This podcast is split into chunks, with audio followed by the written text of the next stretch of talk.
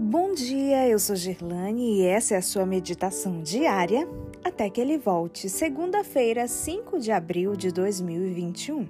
Deus amou o mundo de tal maneira. Verso de hoje, João 3,16.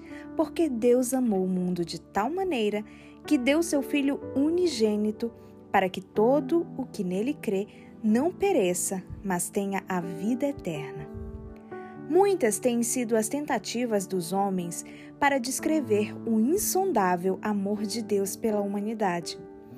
Todas essas tentativas ficam muito distantes da realidade.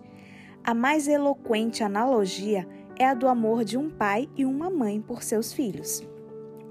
Depois de o um mestre descrever o mais fielmente possível esse amor, o ouvimos dizer: Se vós, que sois maus, sabeis dar boas dádivas aos vossos filhos, quanto mais vosso Pai, que estás no céu, dará boas coisas aos que lhe pedirem?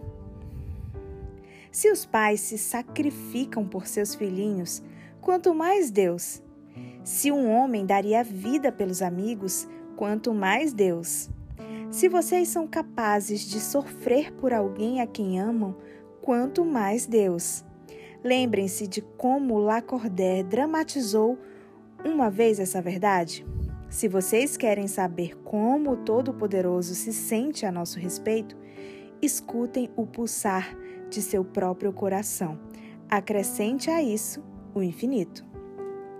O amor de Deus pelo homem não se expressa apenas em João 3,16, mas em toda a história do Evangelho. A encarnação foi uma expressão desse amor. O ministério de Jesus em benefício dos homens foi constante e uma eloquente tentativa de dramatizar o amor de Deus. A cruz foi a suprema manifestação do amor. Deus continuou demonstrando seu imenso amor no ministério do Espírito Santo em nós e na obra de Cristo no céu em favor dos pecadores, na promessa da segunda vinda de Jesus e na esperança da vida eterna. Todas essas grandes verdades evangélicas refletem o amor de Deus. Alguém pode perguntar: se Deus me ama, por que eu sofro? Se Deus ama o mundo, por que existe tanta dor?